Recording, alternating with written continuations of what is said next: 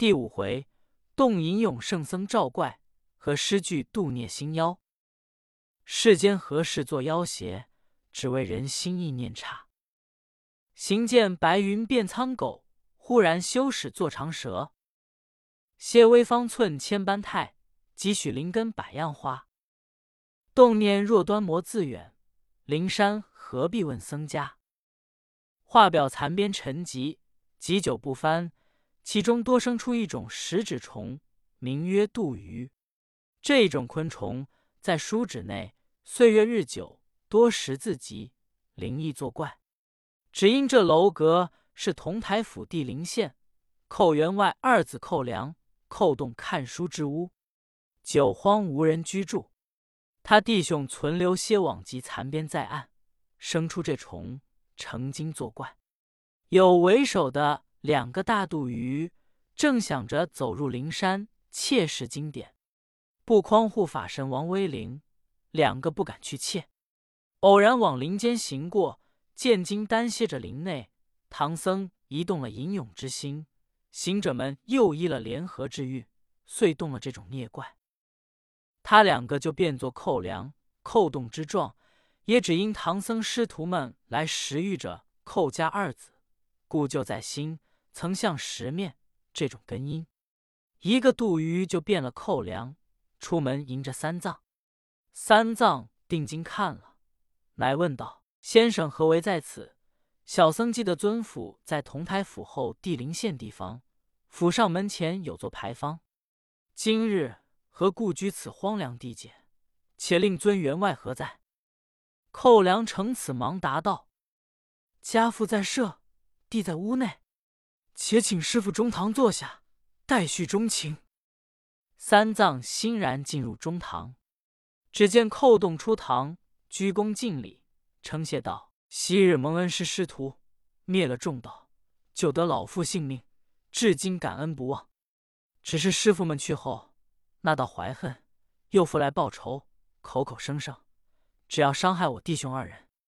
说到老父平日好善，斋僧布施。”也还饶得过，只有我弟兄两人倚仗才学，劫纳官府，捉拿他紧。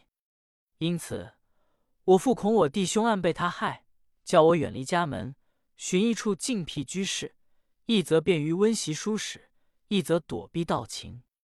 幸喜这村乡有几亩荒地，就存这几间楼阁，住在此处，倒也安静。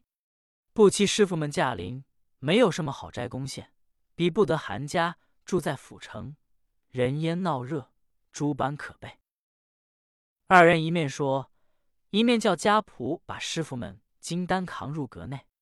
孙行者听了，扯出唐僧到堂外，悄耳低言说：“师傅，徒弟疑这二人说话虚假，怎么盗贼劫他父子，还管他斋僧布施？就是恨他弟兄，岂有说出来使他知道？”若是要害他，这荒凉地方四面无灵，罪便快心。八戒听了道：“师兄不要多疑，只问他有便斋，快摆出来吃罢。”沙僧道：“帅父，八戒也说的是，管他真话假话，好和歹借宿一宵去吧。”三藏听说，走进屋堂道：“二位先生美意。”只是小僧们不当取扰。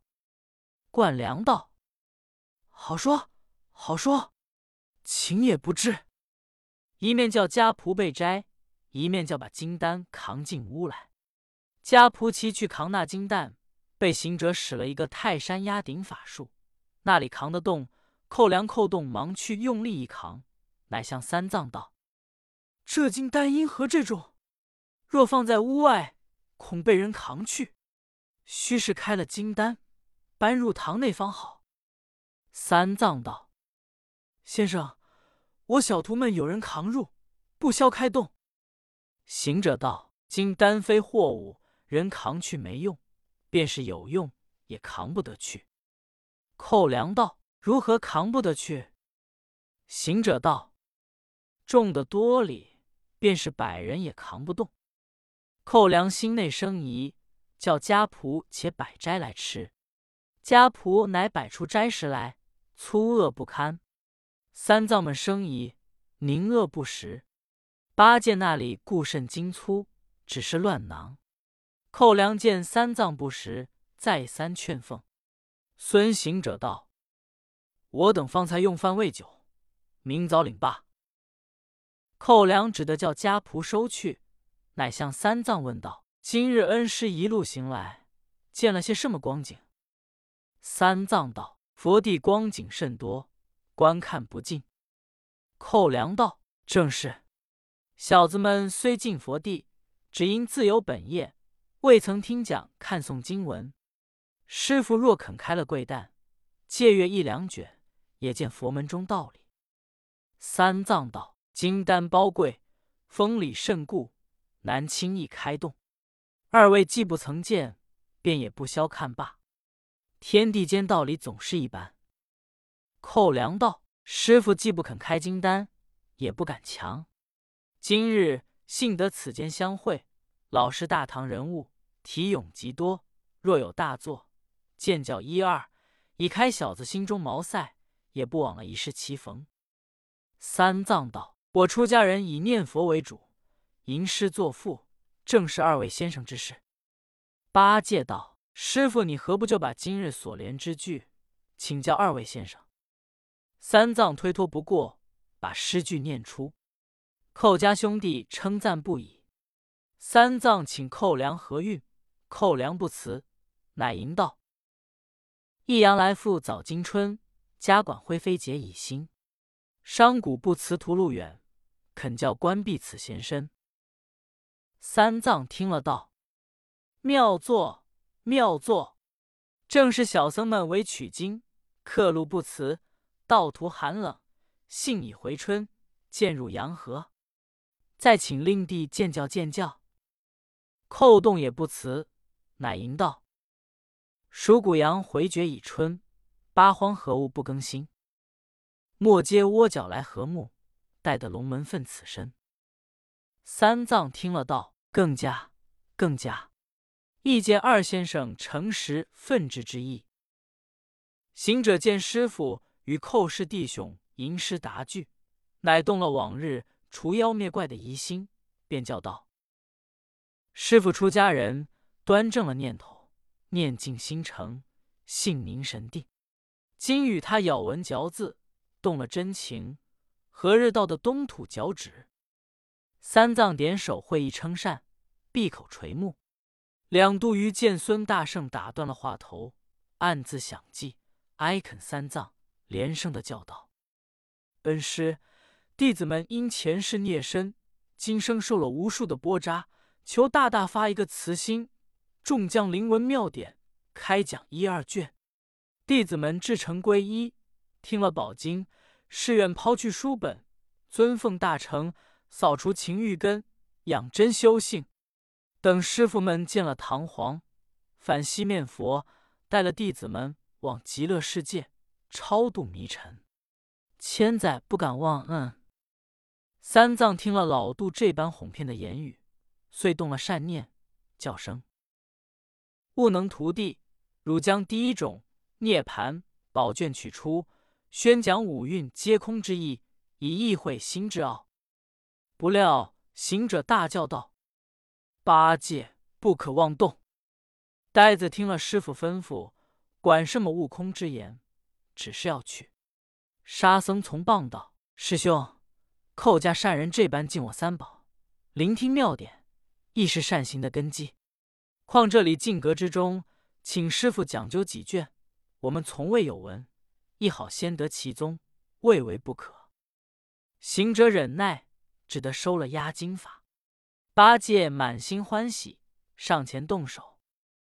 谁知灵虚子、道比僧在暗中大惊，他两个奉了如来的敕旨，保护经文。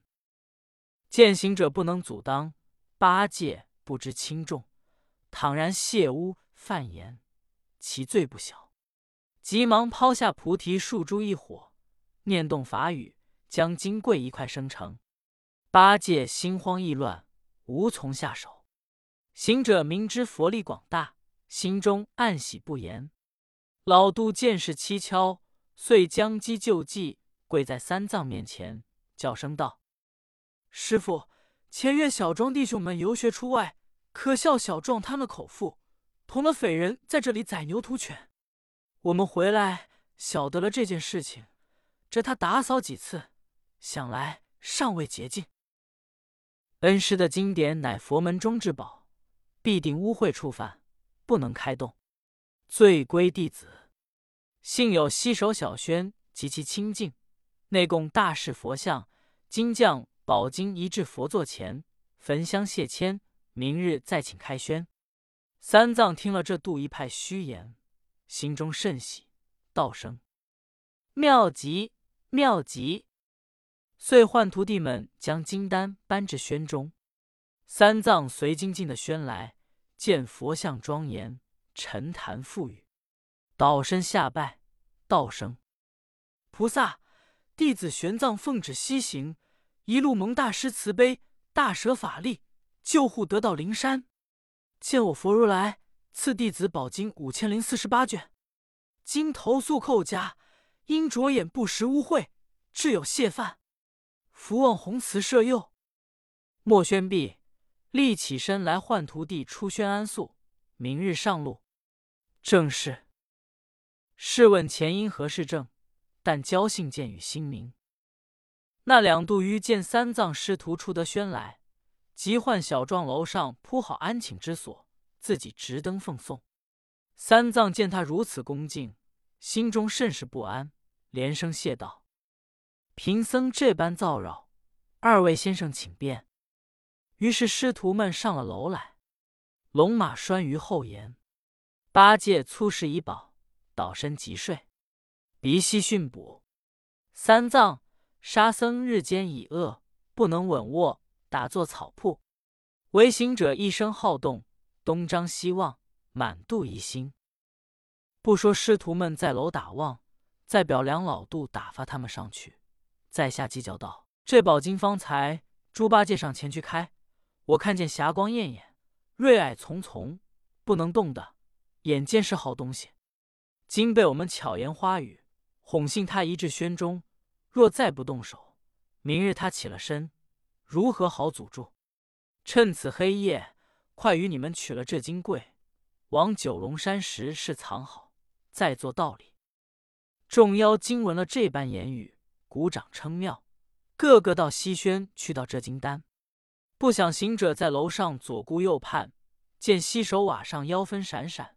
一心只有金在胸中，恐有误事，忙跳下楼，见杜妖将金扛出，行者大叫：“何处狂邪，敢窃我们的东西！”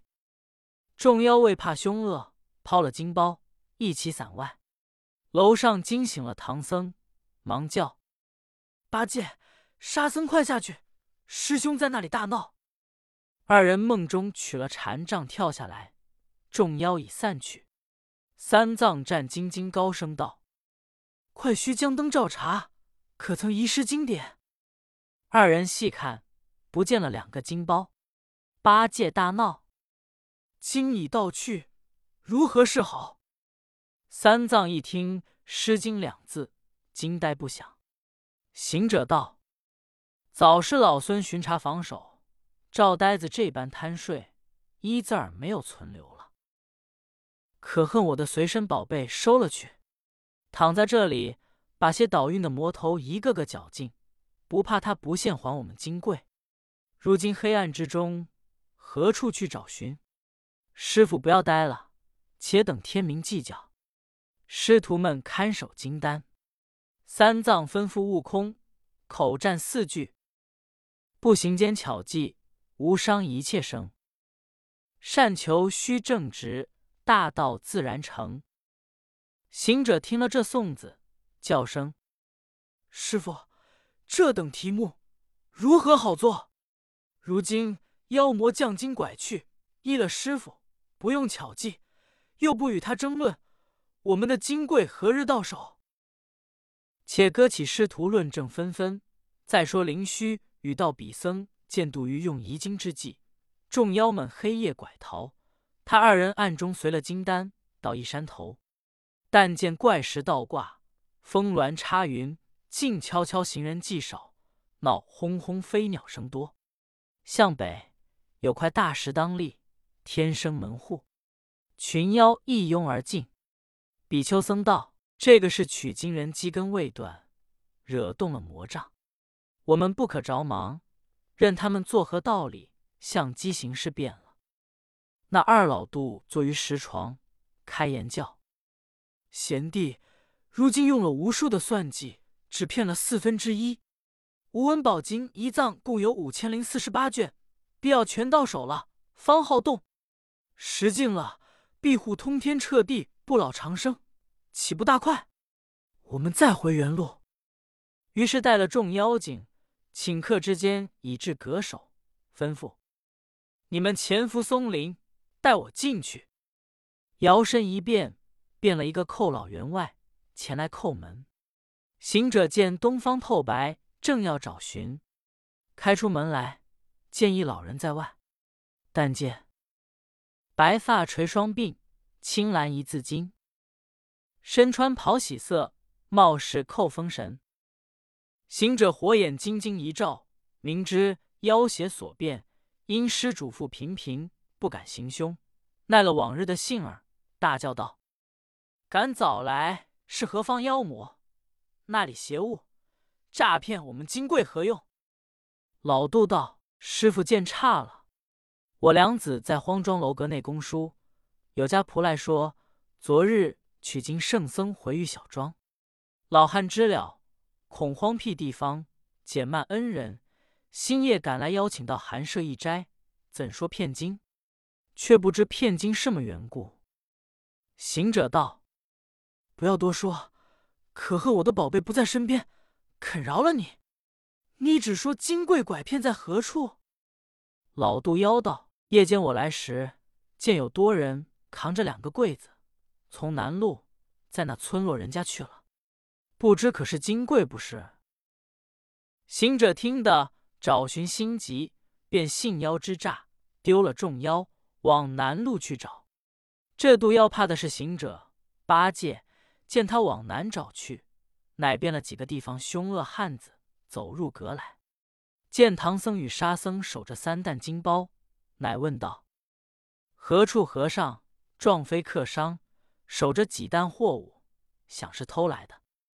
一个说：“扯他见官。”一个说：“且扛他的去。”一个说：“不必扛他的，只打开看看。”一个说：“牵他的马去吧。”一个说：“马费草料，又不会养。”三藏道：“善人，小僧是东土大唐僧人，西来求取真经。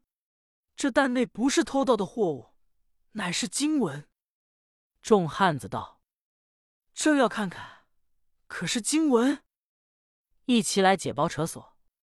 三藏死抱着，啼啼哭哭道：“列位善人，莫要造次扯夺，慈悲我弟子十万余里程途，十四多年辛苦取得来的，积个阴功，饶恕了吧。”那汉子们管什么哀求啼哭，推开三藏来夺金丹。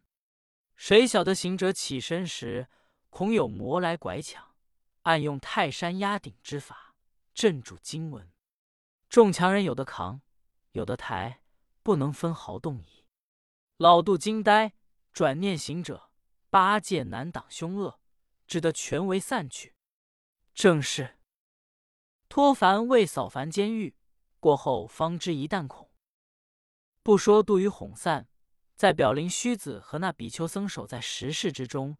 见小妖眼不转睛看了金包，细思我们用些法儿，将这金柜取了，往前路等候唐僧，省了多少事端。于是灵虚遂将十片念动真言，即变了金包，与真的一般无异。比丘做起狂风，吹得小妖伏己而卧。他两个笑嘻嘻取了真经，出的门来，走至三岔路口，画一个破庙，半内等候，不提。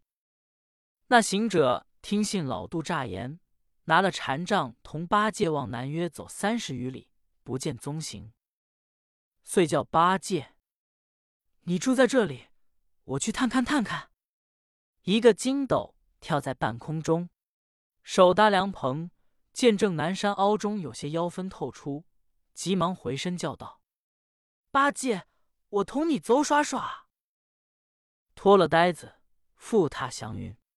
不多时，到了山头暗落，他两个扒过山岭，抬头见一怪峰下面天生门户，仔细一看，并没什么洞明。